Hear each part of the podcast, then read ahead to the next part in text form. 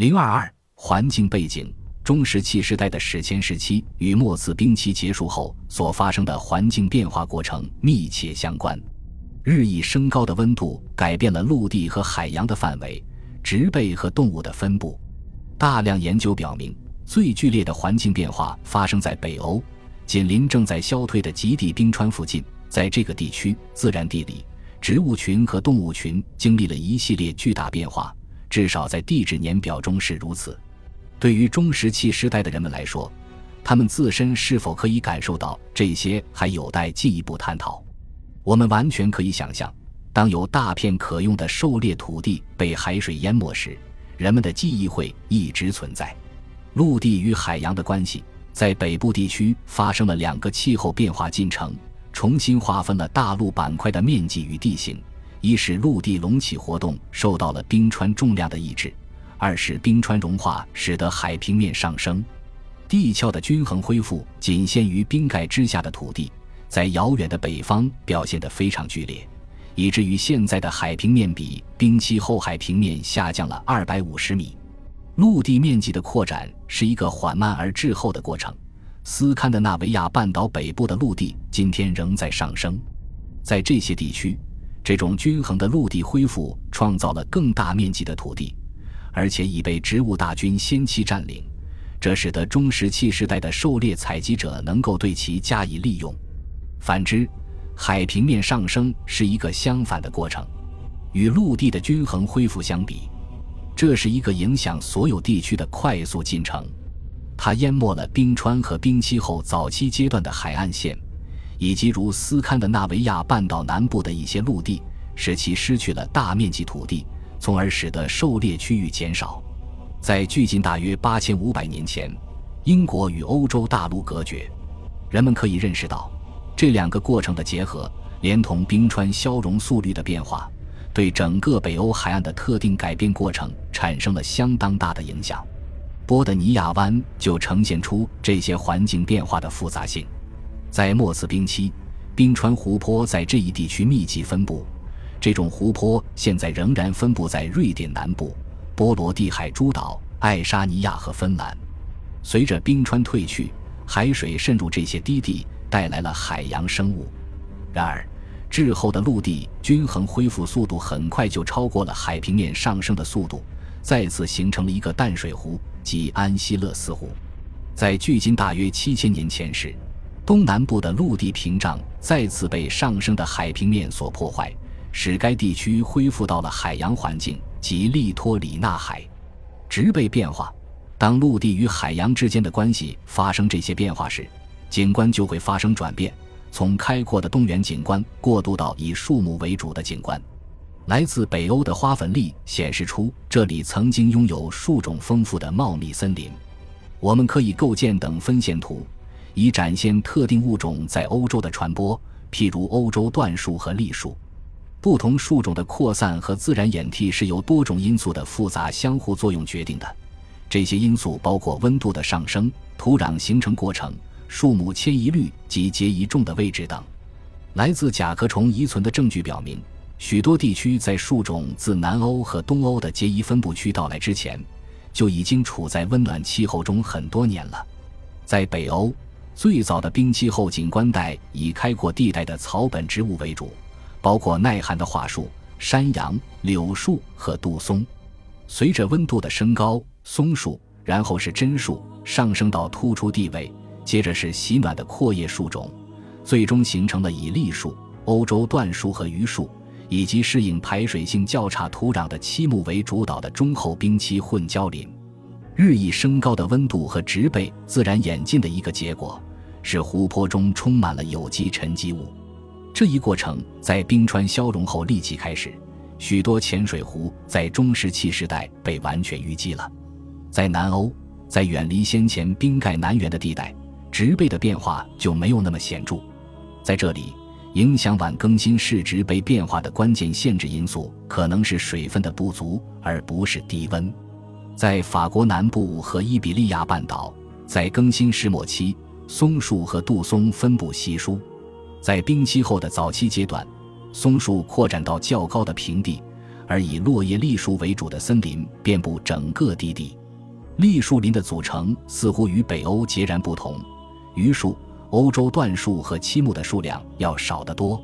在地中海东部沿岸，末次冰期的极盛时期，有一些小块林地以干草原环境为主。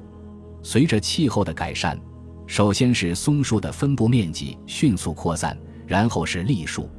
温度和降水量的进一步增加，导致其他树种分布的扩展，如山毛榉和角树。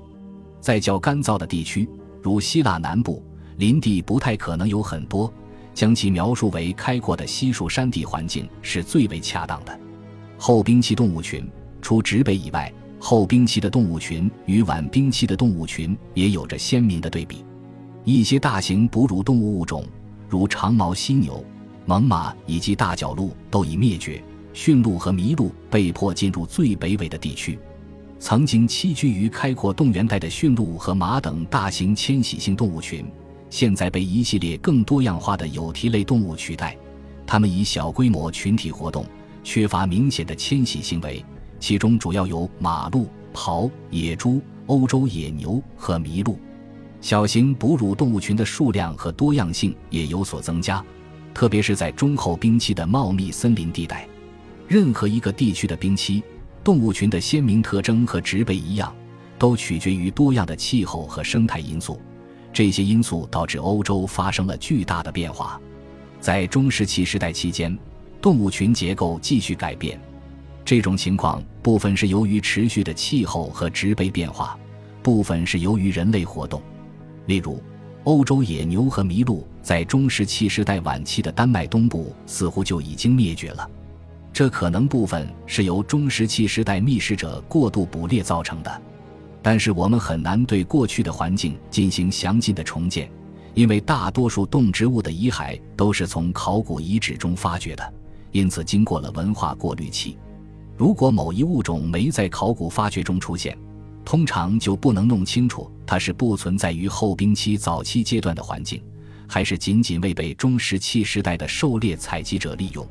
在后冰期时期，相比先前而言，海洋生物栖息地的数量增多了，物种的多样性也更加丰富了。海洋脊椎动物种类繁多，从鲸、鲨鱼到鼠海豚和海豚，各种各样的咸水鱼类，连同许多贝类都可供开发。这些资源中有许多会季节性迁徙，在一年中特定的和有限的时间内可供开发。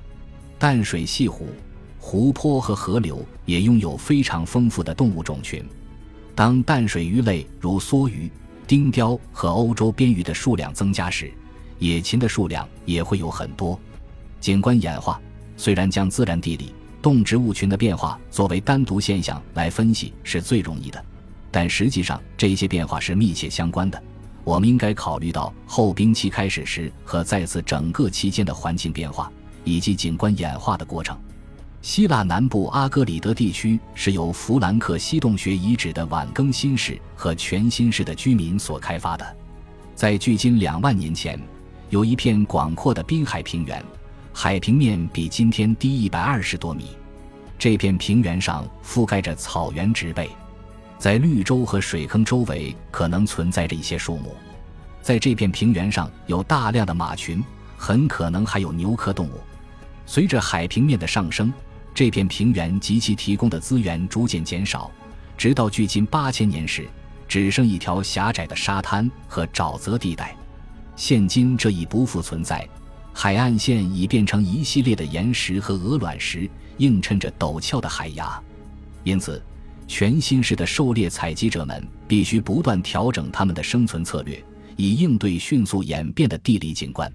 这些适应性的改变反映在弗兰克西洞穴遗址考古发现的地层中。我们会在下文详述。环境结构、动植物群的变化不应该仅仅根据物种的数量和多样性来加以说明。后冰期生态系统的整体结构明显比晚冰期更为复杂、更不稳定。每个物种，包括人类，都与其他动植物物种被囊括在捕食者猎物以及各种竞争关系中，它们之间也有着更多的联系。生态系统更容易受到物种组成及其数量的周期性但无法预测的波动的影响。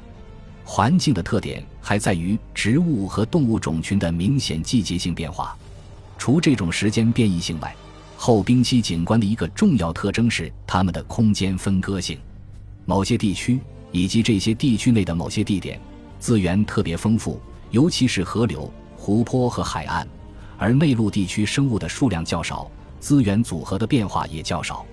在了解中石器时代人们的生活方式时，我们需要考虑到这种时间和空间上的分割性，还有物种的数量和类型。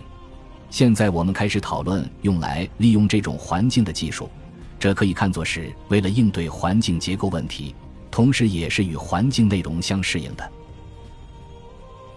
本集播放完毕，感谢您的收听，喜欢请订阅加关注，主页有更多精彩内容。